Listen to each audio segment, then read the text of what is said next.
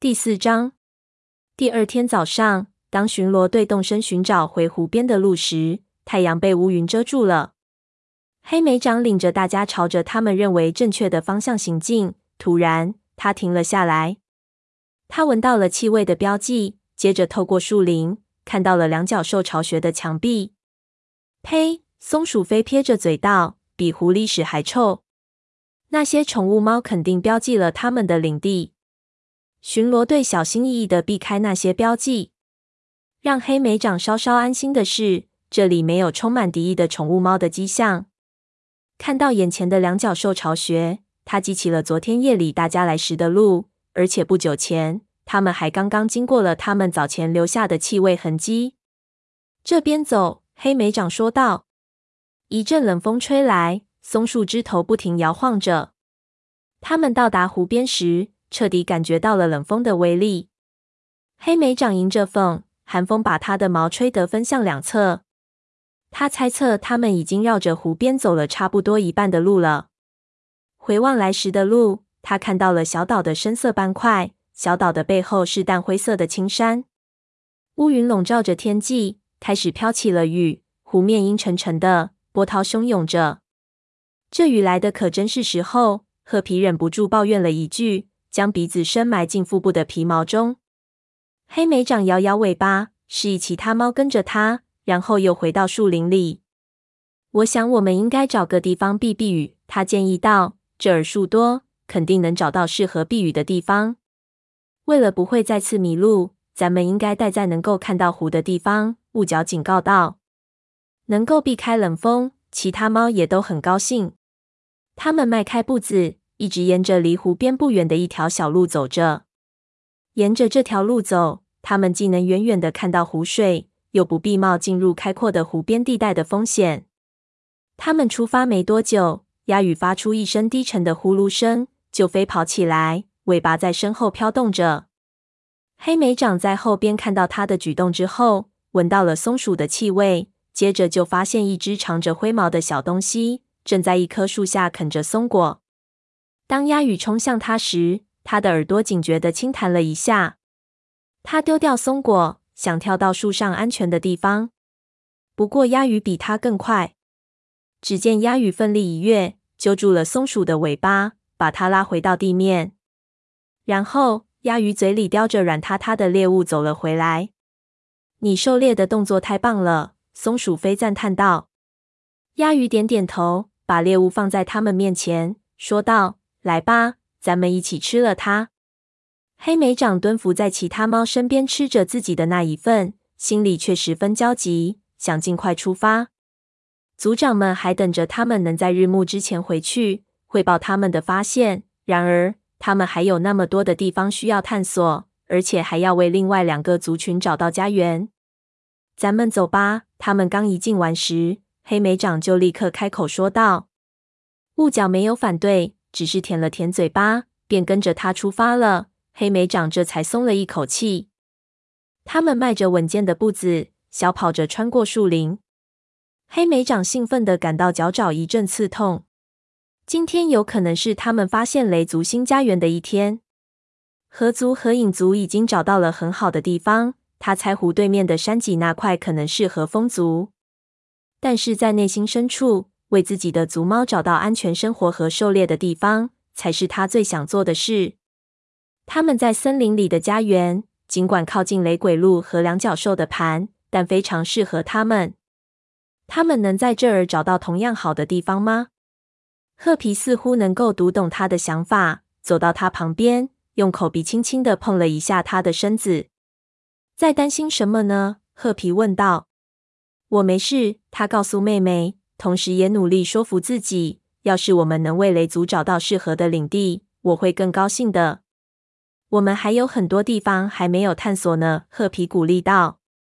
很快，他们来到一条宽阔的道路旁。这条路蜿蜒着穿过树林，路两旁的地面上已经看不到松针了，长满了短草。路上有一些很规则的凹陷，里面装满了雨水，形成了一个个小水坑。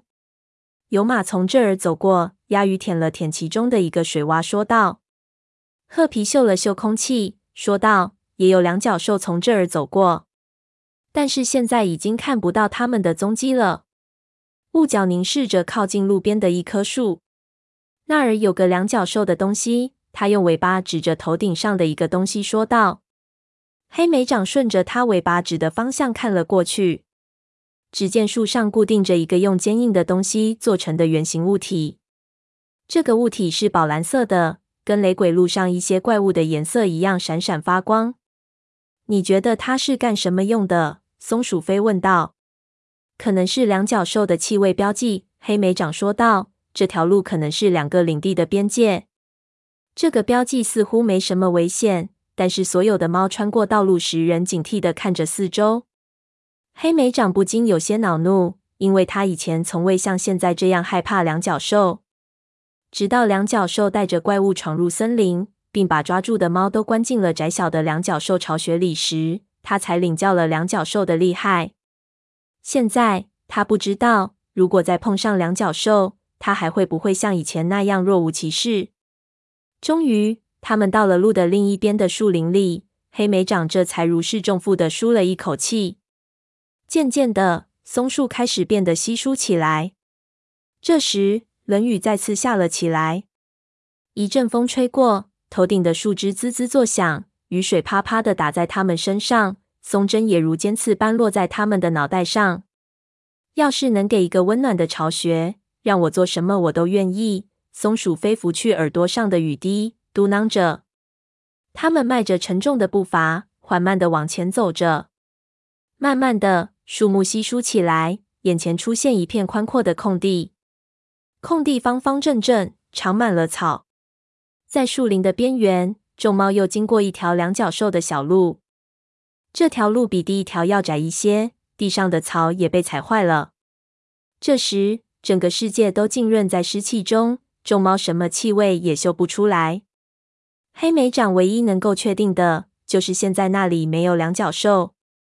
这儿又有一座半桥。黑莓长耳朵指着一个木质的、突进湖中的东西说道：“这一次，松鼠飞似乎没什么兴致去桥上探险。冰冷的急雨掠过湖面，打在木头上，发出滋滋的声音。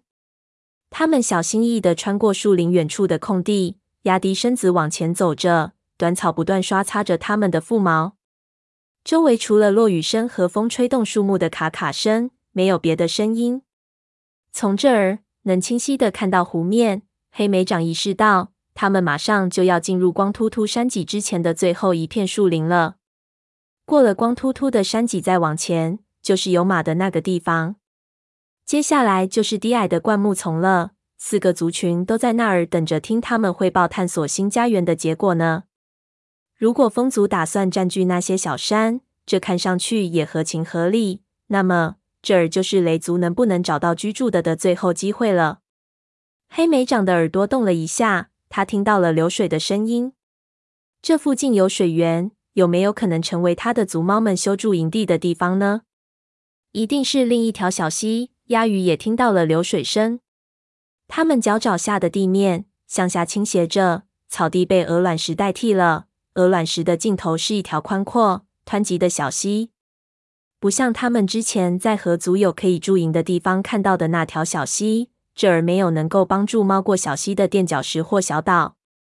我们的汤水过去，褐皮说道。水看上去不太深。说完，他就下到水边，把脚爪伸进水中。不过，他马上嘶嘶的叫着，把脚爪抽了回来。很显然，溪水太冷了。接着，他晃晃身子，再次走入水中，脚爪小心翼翼地踩在光滑的鹅卵石上。跟前一天他们停下来捕鱼的第一条小溪相比，这儿的芦苇更少，而且几乎没有灌木或其他低矮植物。一股失望的剧痛击穿了黑莓掌。虽然附近没有两脚兽的痕迹，但这儿也没有适合修筑营地的地方。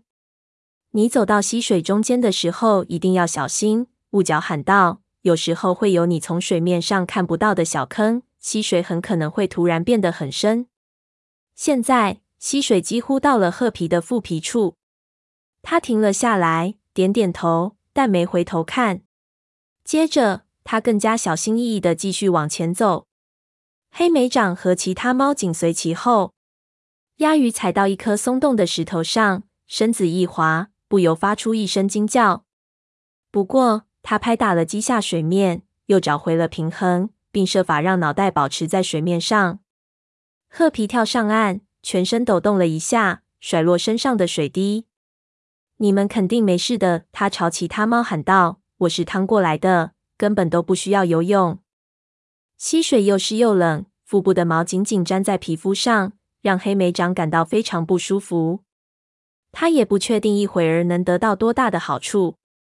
他旁边的雾角确实非常自信地在水里走着，仿佛行走在干的上似的。黑莓长也注意到，他一直留意着松鼠飞。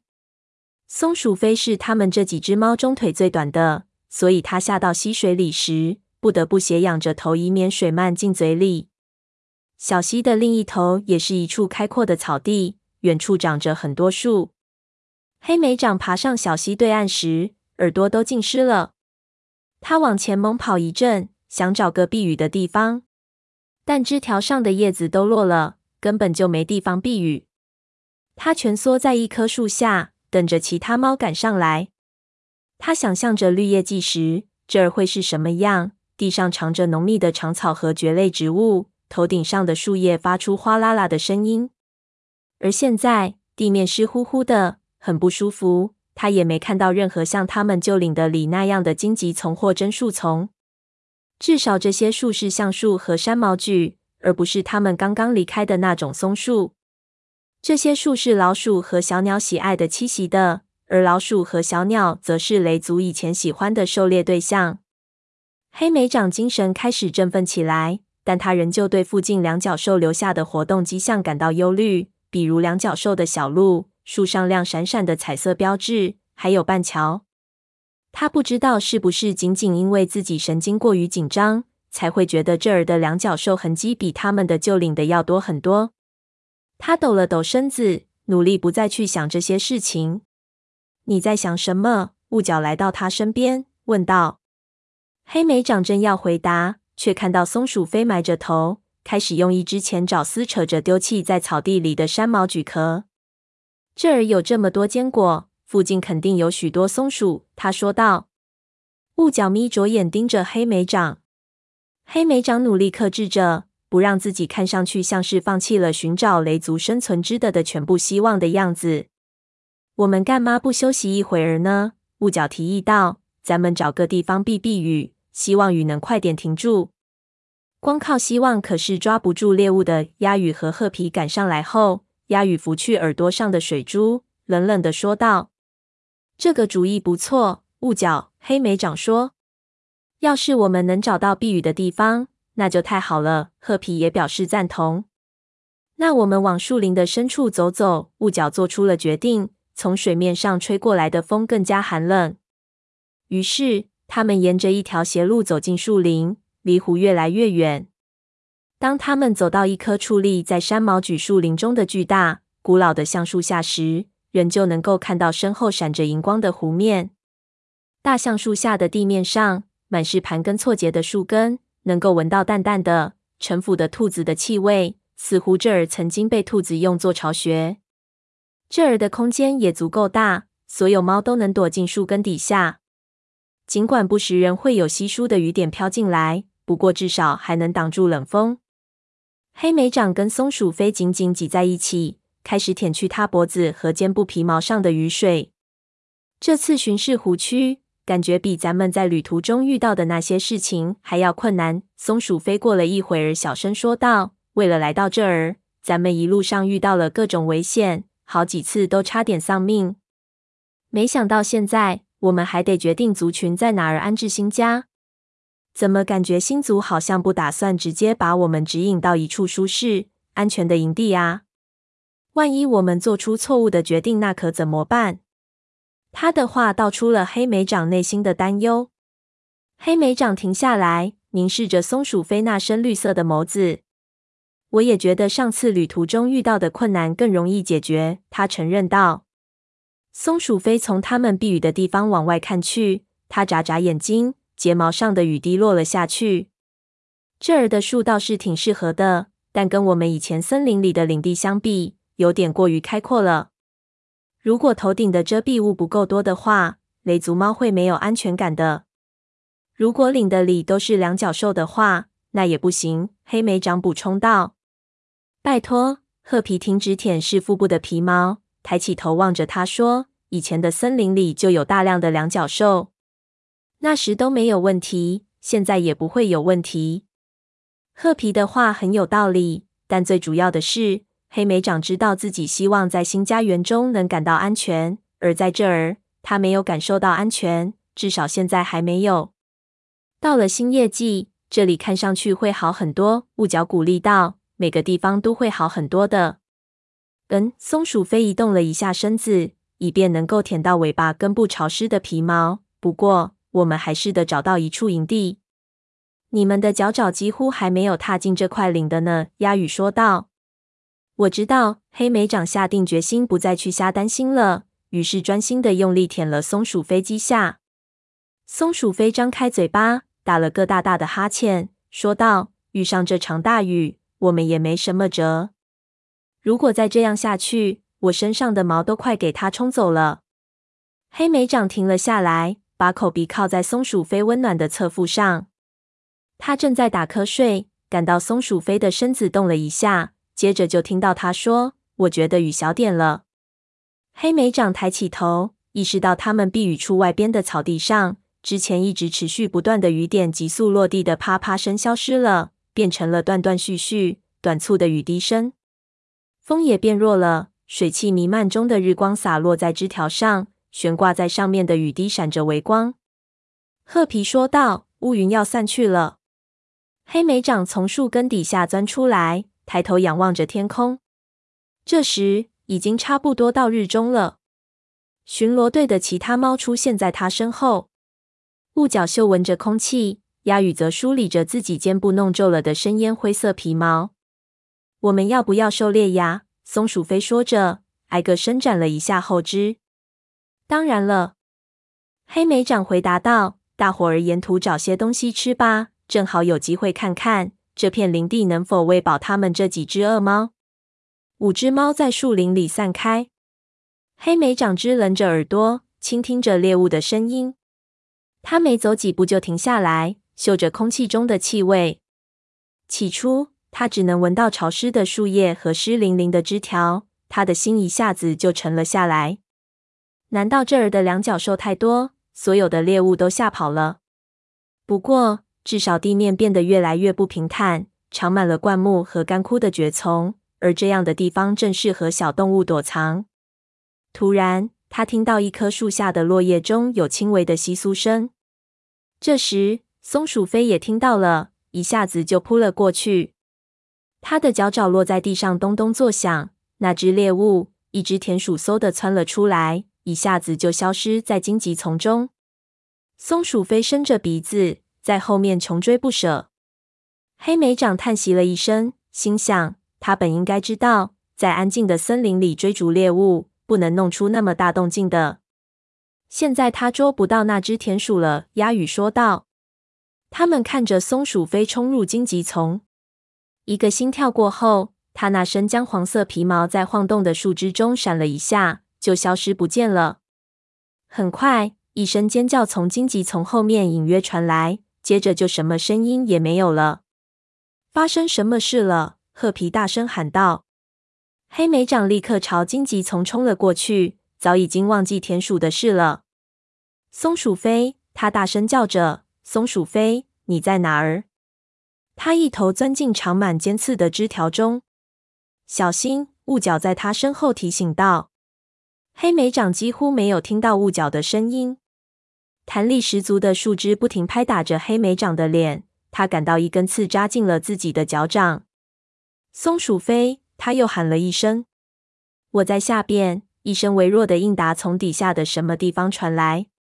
黑莓长向下看去，不由倒吸了一口凉气。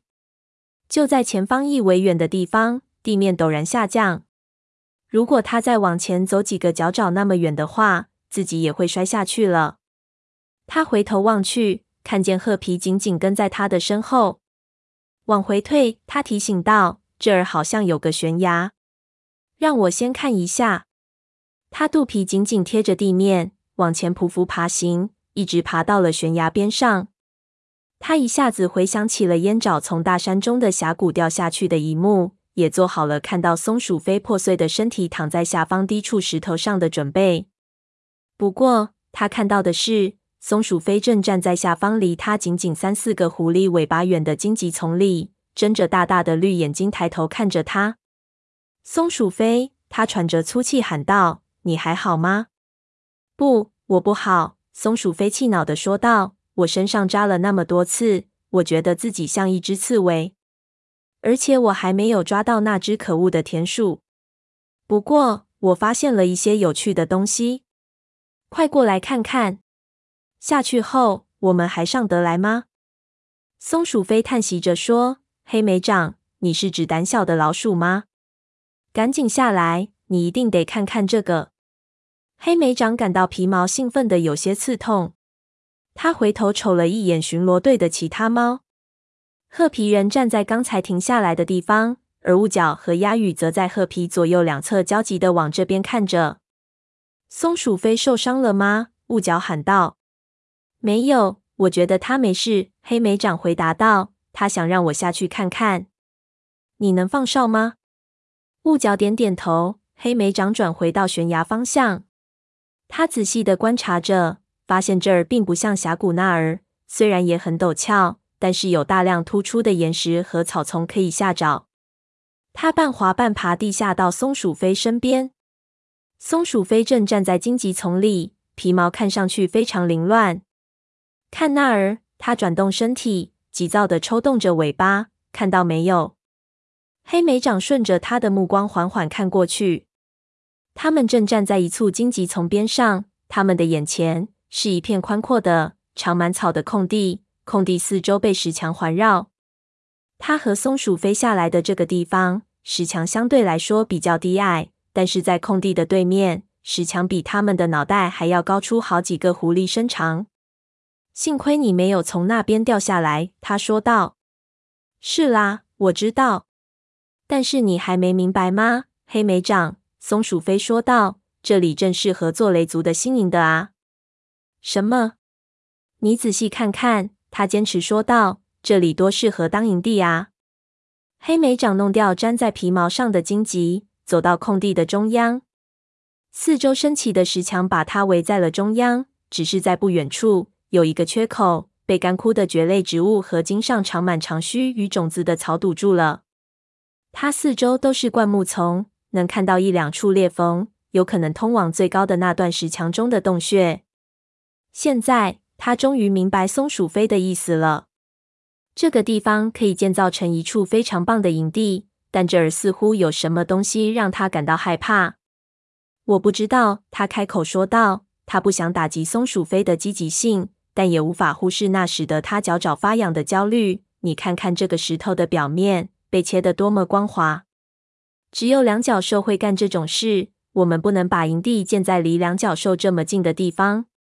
但那应该是很久以前的事了。松鼠飞走到空地中央黑莓长的身边，争辩道：“你看墙上长的草和灌木，它们都不可能是一夜之间长出来的，对吧？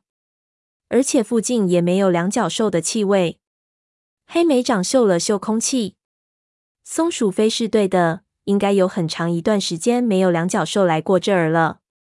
他关于灌木丛的说法也是对的。两脚兽肯定切了石头，可能是用来建造他们的巢穴，然后就离开了，在森林中央留下了这个石头山谷。从某种意义上说，这个山谷让他想起了遮蔽雷族旧营的的那个山谷。或许这也会让族群猫有家的感觉吧。他强迫自己平静下来。他的族猫们需要一位坚强的武士，而不是看到一处阴影和一片搅动的树叶，就想着会不会有危险的武士。我想这儿可以做我们的营地，黑莓长说道。松鼠飞轻轻弹动了一下耳朵，不要兴奋过头了，好吗？他说。我只是想知道什么样的地方适合防御。那儿似乎不错。他用尾巴指向那处最高最陡的石墙，说道。但是我们进来的这个地方太低了。还有那处缺口怎么办？呃，那个缺口比我们刚才所在的地方更容易进出。我们可以用荆棘之类的东西把它堵住，这样就可以把那些想要进来的不速之客挡在外边了。说完，他一跃而起，在长草丛中前行起来，还不住的四处嗅探着。看着他的身影，黑莓长感到一阵乡愁涌上心头。他闭上了眼睛，这种感觉似乎将他包裹了起来，就像太阳沉没之的的波浪一样淹没了他。有那么几个心跳的时间，他觉得自己要被淹死了。他想要像雷族旧营的那样，有强壮的荆棘围墙和金雀花通道，很容易防御。他想要躺在荆棘丛下的武士巢穴里。或者去探毛那柔软的绿色蕨丛中的巢穴拜访他。他想要在那片前麻的边进食猎物，而学徒们在他们喜爱的树桩旁打斗，幼崽们则在育婴室外认真的模仿他们的战斗招式。一想到自己再也回不到从前了，一股强烈的痛苦就涌上心头，让黑莓长感到有些难以忍受。两角兽的怪物现在可能已经毁坏了营地的每一个地方。而那些地方都深深的印在了他的内心深处。太不公平了！星族怎么能眼睁睁看着这一切发生？此时，风又大了起来，吹得空地周围的树枝嘎嘎作响。黑莓长也被吹得身子直晃，赶紧退到了身后的荆棘丛中。深吸一口气，黑莓长走到松鼠飞身边。松鼠飞还在两堵墙之间的缺口处嗅闻着。你还好吗？松鼠飞问道。你怎么一瘸一拐的？呃，我脚掌里扎了一根刺。黑莓长几乎已经把这事给忘了。躺下，让我看看。黑莓长顺从的躺了下来。松鼠飞试着舔舐他的脚掌，设法把刺咬在牙齿之间。然后他猛地一拉，把刺拔了出来。好了，松鼠飞说道。现在你好好舔舔那儿。谢谢。你简直能当巫医了！松鼠飞开心地发出一阵咕噜咕噜的声音，然后他眼中的笑意一下子消失了，一脸认真的看着黑莓长，问道：“你不喜欢这儿，是吗？”“也不是。”黑莓长停下正在舔舐受伤脚掌的舌头，说道：“我只是……嗯，我可能是想要找到一处跟我们以前旧森林里的营地完全一样的地方。营地在一处山谷里。”有金雀花通道，能够把入侵者挡在外边。害怕松鼠飞会笑话他，黑莓长的声音越来越小。没想到松鼠飞却深情的用口鼻抵着他的口鼻，说道：“没有一只雷族猫不想回到我们的老家。难道你不觉得这片空地可以建造成一处不错的营地吗？两脚兽不会到这儿来，也没有雷鬼路。”望着松鼠飞那闪闪发光的眼睛。黑莓长知道自己已经把所有真正重要的东西都从森林里带来了。你说的对，他感受着松鼠飞皮毛的温暖，说道：“没有你，我不可能完成那次旅程。你知道的，不是吗？”松鼠飞的舌头轻柔地擦过他的耳朵，说道：“傻毛球。”黑莓长深情地回舔了松鼠飞一下，突然就愣住了。他听到有什么东西正穿过缺口。离这儿越来越近。嗨，你们好，是鸭羽的声音。他的嘴里塞满了田鼠，所以声音有些含混不清。他用肩膀把长草分开，来到他们身边，把猎物放到他们脚爪前边，说道：“你们下来的时间太久了，我们都要以为你们可能被狐狸抓住了呢。”没有，我们都没事。黑莓长回答道：“如果我被狐狸抓住了。”松鼠飞补充道：“你们会听到的，不用担心。”我想也是。鸦羽说着，把田鼠推到他们面前。“这是给你们的。”他接着说道：“我们都已经吃过了。我们在等你们回来的时候狩猎了。”谢谢，鸦羽。黑莓长说道。风族武士摆了摆尾巴，以示接受了他的谢意。“那么，你觉得雷族把这儿做新营的怎么样？”松鼠飞问道。这儿吗？鸦羽眨了眨眼睛，慢慢的转过身，看着四周。两位雷族武士则风卷残云的分吃着田鼠。我觉得这儿还不错，他终于说道。只要你们不觉得那么封闭就行。这儿非常有利于防御，但这儿不适合风族。我们又不是给你们风族。松鼠飞强调道。鸭羽耳朵轻轻动了一下。黑莓长不知道鸭羽是不是担心自己能否为风族找到适合的地方。想必他会等他们探索山脊那块区域时，再认真的为风族寻找营的吧。既然他们能发现这处山谷，山谷周围还藏着适合田鼠、松鼠和小鸟生活的树林。黑莓长开始相信，每个族群都能在湖泊的周围找到各自的领地。这时，褐皮和雾角走进了这处山谷。他们一边环视着陡峭的石墙，一边嗅闻着没有狐狸或者獾的气味。雾角开口评论道：“也很隐蔽。不过，你们仍需要小心警惕。”褐皮叮嘱黑莓长道。如果这里是两角兽建造的，你怎么知道他们会不会再回来？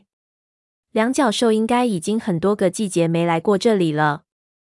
松鼠飞冷静的回答道：“这里没有他们的气味。再说了，如果他们还在切割岩石的话，这里就不会藏着那么多低矮灌木了。”但是褐皮的话还是让黑莓长不由自主的伸出爪子，深深插进雨后潮湿的泥土中。两角兽的怪物闯进他们老家的画面还记忆犹新，这让他很容易就会联想到那些两角兽的怪物又会到这儿来切割山谷中更多的石头。可是雷族要是不好好利用这块地方，那就真是鼠脑子了，因为这儿拥有安全隐蔽的营地所需的一切东西。不过，是否选择在这儿建立营地，最终还是要由火星来决定。你准备好继续往前走了吗？雾角打断了他的思考。日中已经过了很长时间了。黑莓长点点头。他朝四周看了看，想辨明方位，但他的鼻子里全是陌生的气味，所以他不确定返回湖边的话，应该往哪个方向走。这时，他注意到山谷入口不远处，地面缓缓向上倾斜。我们走那条路吧。他建议道：“因为如果他们能到稍微高一点的地方，也许就能看到湖泊了。”巡逻队的其他成员也纷纷表示同意，于是他们并排走出了山谷。当他们穿过低矮的灌木丛，把那道石墙屏障甩在身后时，松鼠飞停下脚步，回头看了一眼身后，说道：“我们还会回来的，是吧？”他说话的声音如此之小。以至于黑莓长不确定他是不是在跟自己说话，不过他还是回答了：“是的。”他说着，伸长口鼻触了触他的耳尖。“我想我们会回来的。”“快点啊！”鸭鱼喊道，“我们还要在天黑之前赶回去呢。”他虽然没有直接说他们还要给风族找居住的地方，但黑莓长知道他肯定想着这事呢。黑莓长跟松鼠飞并肩小跑着上了斜坡。身后的空地再次被密密匝匝的树木吞没了，湿草寡擦着他的皮毛，他感觉自己都冷透了。不过，头顶上的乌云已经散去，露出了秃叶季淡蓝色的天空。虽然太阳照在了身上，但他感觉不到一丝温暖。黑莓长停下来，俯视着下方光秃秃的树枝。石头山谷已经完全隐藏了起来，在周围森林的包围下。显得既安全又隐秘。这儿真的能成为雷族的新营的吗？他曾经以为，当他发现某处他的族猫们可以生活的地方时，自己会有家的感觉，也会心里踏实一些。然而，这个地方却有什么东西让他感到压抑，仿佛这些岩石本身不欢迎他们这些新来者似的。他们继续往上爬去。这时，树木开始变得稀疏。稠密的低矮灌木不见了，地面上覆盖着新落下的树叶。过了一会儿，黑莓长从树干之间的缝隙瞥见了开阔的荒原。很快，他们就到达了森林的边上，眼前出现了绵延的山脊，湖水在底下的山谷中闪着银色的微光。他们的正前方是隆起的荒原，灰绿色的小草在微风的吹拂下轻轻荡漾，草地上，星星点点藏着不少金雀花丛，黑莓长还听到潺潺的流水声。毫无疑问，他们已经为风族找到了新家园。嗨，鸦羽！黑莓长喊道：“你觉得这儿怎么样？”风族武士眼中闪着兴奋的光芒，但他没有回答，直到他张开嘴，仔细嗅闻着空气中的气味，才开口说道：“是兔子的气味。”好了，风族也挑好新家了。松鼠飞说道：“咱们赶紧回去吧。”鸭与咪缝着眼睛盯了他一眼，只是开个玩笑。松鼠飞赶快说道：“快点吧，咱们给风族找一处营地吧。”黑莓长知道。他们的为风族找到一处修筑营地的地方，但这时天空中的太阳正在慢慢西沉，在草地上投射出长长的阴影。事实上，我觉得我们该回去了。”黑莓长支支吾吾的说道。“我很抱歉，鸭羽。我觉得咱们没时间仔细探索这些小山了。明天高兴可以派另一支巡逻队为你们选一处修建营地的地方。我想我们现在应该一直朝前走。”越过山脊，然后回到我们出发的地方。鸭羽的尾巴尖抽动着，它一动不动地站着，凝视着绵延起伏的山脊好一会儿，然后低下头闻了闻草地。黑莓长有些担心他会坚持要求继续探索，没想到他最后只是说道：“好的，你说的对，我们是应该往回返了。”他说话时眼中现出警惕的神色。黑莓长猜测，他其实并不感到遗憾，因为这样一来，其他族群的猫将会没有机会探索风族的新领地。想到这儿，黑莓长感到自己的心里就像是扎了一根刺般疼痛。鸦羽对他的族猫非常忠诚，所以如果鸦羽第一个带头在族群间重新建立起相互仇视的高墙的话，他一点都不感到奇怪。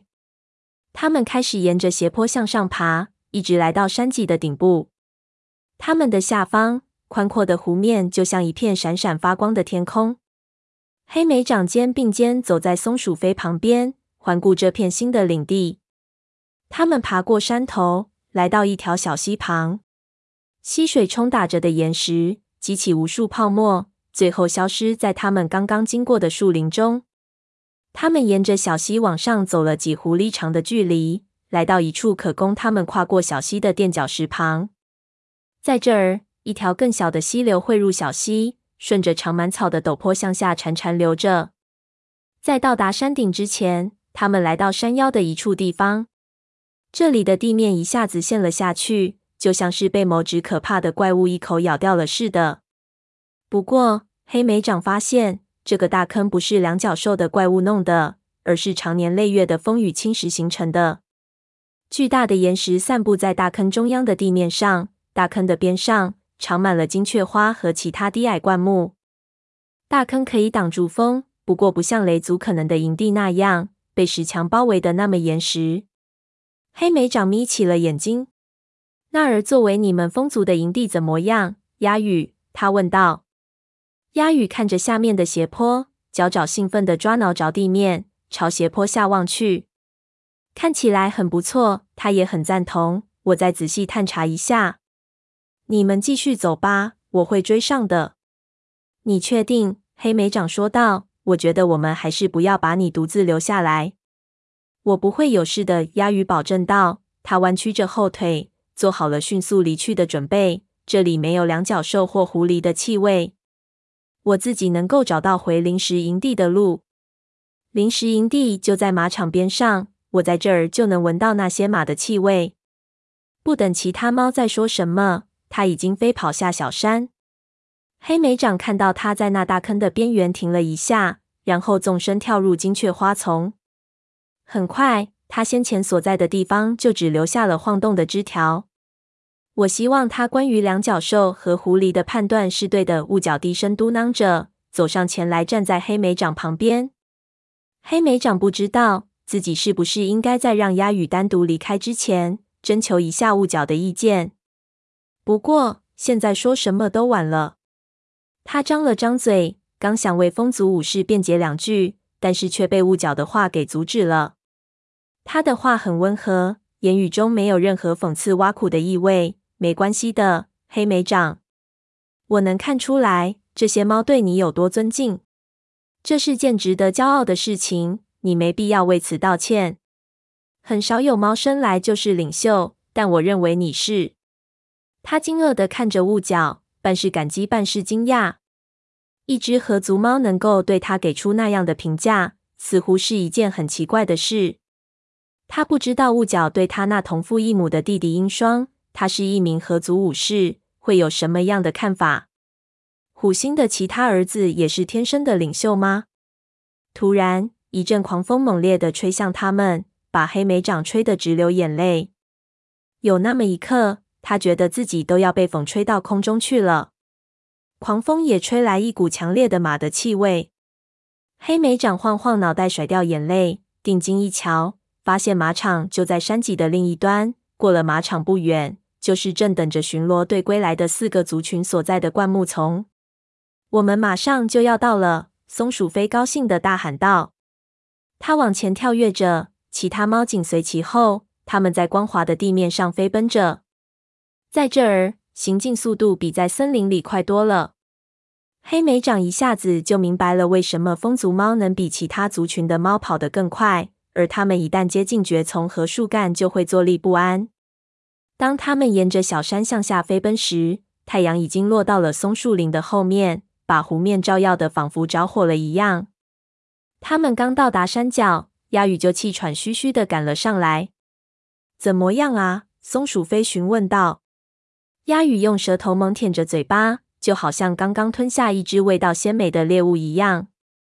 他的眼中闪着欣喜若狂的光芒。太棒了，他说道。在一处金雀花丛底下有一条通道，看起来好像是通往一只獾的洞穴。不过那只獾已经离开很长时间了，没有留下一丁点气味。你们可以把獾洞作为巢穴，褐皮建议道。鸭羽嗤之以鼻。风族猫一直都睡在外边，只有獾和兔子才生活在地洞里。他提醒褐皮。暮色中，他们沿着湖岸飞快行进着，跑过马场的栅栏。黑莓长的所有注意力都放在警惕狗和两脚兽上了，但是除了一匹巨马正往栅栏外张望之外，他们什么也没有看到。那匹马突然呼出一口气，吓得松鼠飞跳了起来。随后，他发出嘶嘶的声音，以掩饰他刚才受到的惊吓。过了片刻，他们听到黑暗中传来一声大吼：“谁在那儿？”“没事，鹰双，是我们。”雾角喊道。合族武士从阴影中现出身形，光滑的虎斑皮毛下，他那强壮的肩膀鼓着。暴星和其他族长们派我来找你们，他说道：“他们都等着你们呢。跟我来吧。”黑莓长眨了眨眼，一想到他和鹰双是至亲，都是虎星的儿子，就感觉怪怪的。虽然他们俩在许多方面都很像，然而黑莓长还是觉得，无论自己多么努力，也无法对这位合族武士产生亲近感和忠诚感。鹰双太急于对周围的猫发号施令了，也丝毫不掩饰自己对族群权力的渴望。黑莓长不禁问自己。他们到底有哪些共同的遗传特征？他真不想看到这些遗传特征。比如，鹰双的野心从何而来？难道他继承了虎星那种不惜一切代价也要夺取权力的作风吗？如果他真的已经从他们父亲虎星那儿承袭了这一点，这对于黑莓长来说又意味着什么呢？鹰双带着他们来到马场附近，族群前一天在此处的树林里休整。火星和黑星正在树桩旁边说着什么。除此之外，这片空地便没有一点生气。巡逻队一出现，黑星马上就跳上树桩，发出一声号叫：“所有族群的猫们，马上集合！”一瞬间，群猫模糊的身影便从凹的和长草丛中显现出来，还有一两只猫从低垂的树枝上跳下。泥长挤开自己的族猫。也跟黑星一样跳上树桩，逼得豹星只能再次坐到了地上。火星走到黑莓长面前，欢迎你们回来。他说：“你们没碰到什么麻烦吧？”一切都很顺利。黑莓长回答道。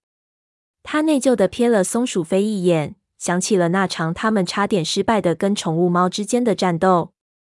你们中最好有谁站到树桩上去，好让所有的猫都能听到。火星做出了决定。雾角，你和我们一起站在树桩上好吗？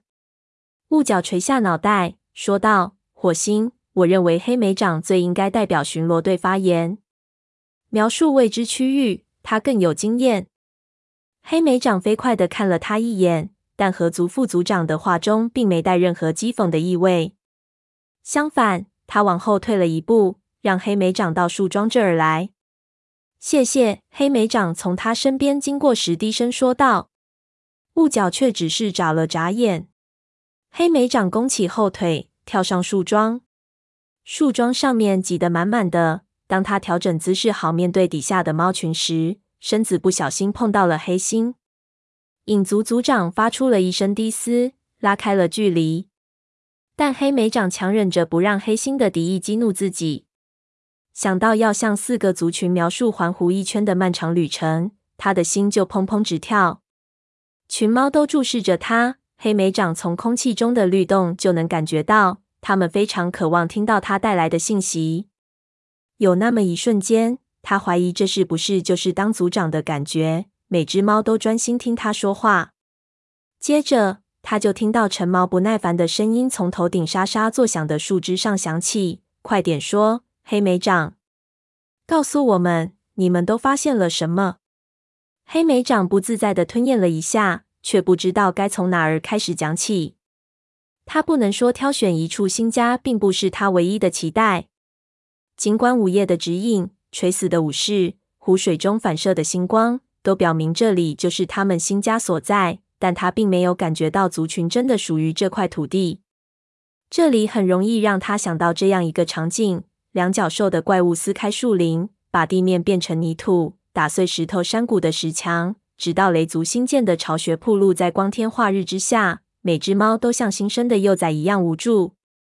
但这些不是族猫们想听到的，而且巡逻队的其他猫也都认为这里就是他们的新家园。他们可能是对的吧？黑莓长坚定地告诉自己，他们都已经证明了族群可以生活在这儿。他自己还在奢望什么呢？是好消息。他深吸了一口气，开始讲道：“我们发现了适合所有族群的领地，适合河族的芦苇和溪水，适合影族的松树林，适合雷族的阔叶林，以及适合风族的荒原。”猫群中爆发出一阵兴奋的窃窃私语。豹星高声问道：“那猎物多不多呢？”看上去猎物很充足。黑莓长答道：“虽然现在是秃叶季。”但有一点确定无疑，我们肯定不会挨饿。那周围有没有两脚兽？另一只猫发出疑问。黑莓长觉得是一位影族武士，但他不太确定。我们看到一些两脚兽来过湖区的证据，但是现在湖区没有一只两脚兽。他说道。雾角认为绿叶季时可能会有很多两脚兽，就像我们以前在森林里的时候。两脚兽也常常在绿叶季带着他们的幼崽在河里游泳。他注意到有几只猫在焦虑的互相看着。抛开两脚兽的幼崽不说，一想起两脚兽给森林带来的灾难，他就感到一阵熟悉的心惊胆战。这时，雾角补充说道：“我们可以躲开他们，所以他们不会是一个大问题。”黑莓长这才松了口气。嗯，就这些。黑莓长不确定还有什么可说的。可能我们每只猫都应该把自己看到的情况详详细细的告诉自己的族群。我们需要确定一下族群的边界。黑心咆哮着说：“没错。”挨着豹星坐在树桩根部的火星说道：“我们在详细了解每一处领地之后，再确定族群的边界。”谢谢你，黑莓长。黑莓长感激的冲他的族长低下头。尽管他可以带领朋友们到达太阳城梅枝的，然后成功返回，能够带领巡逻队探索湖边的领地，但待在族长们中间，他感觉自己就像一只幼崽那样无助。他的皮毛一阵刺痛。这时，他注意到在树桩周围的猫群边上的鹰双正看着他。黑莓长不自在地抽动着耳朵，跳了下来。当鹰双迎面朝他走过来时，黑莓长心里一紧。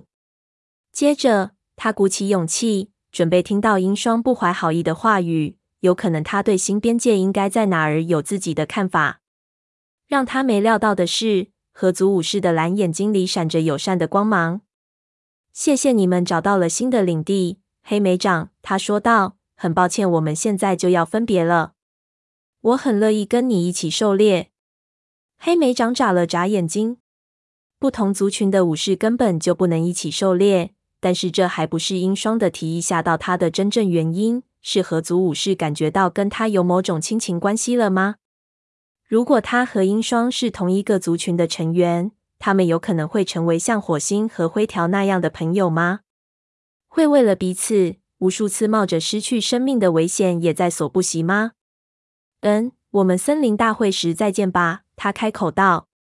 黑莓长，你在干什么？松鼠飞走了过来，瞪了一眼鹰双。火星正等着我们呢。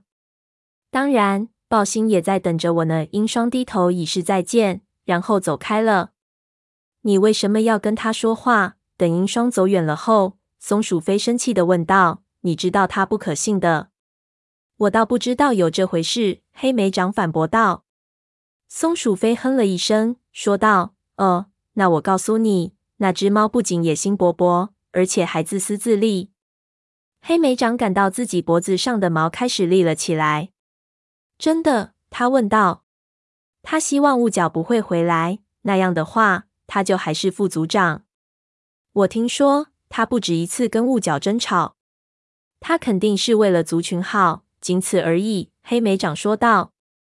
在他内心深处，他完全能理解，当雾角从两角兽处逃脱之后，重新当上合族副族长时，英双心里是什么样的感受。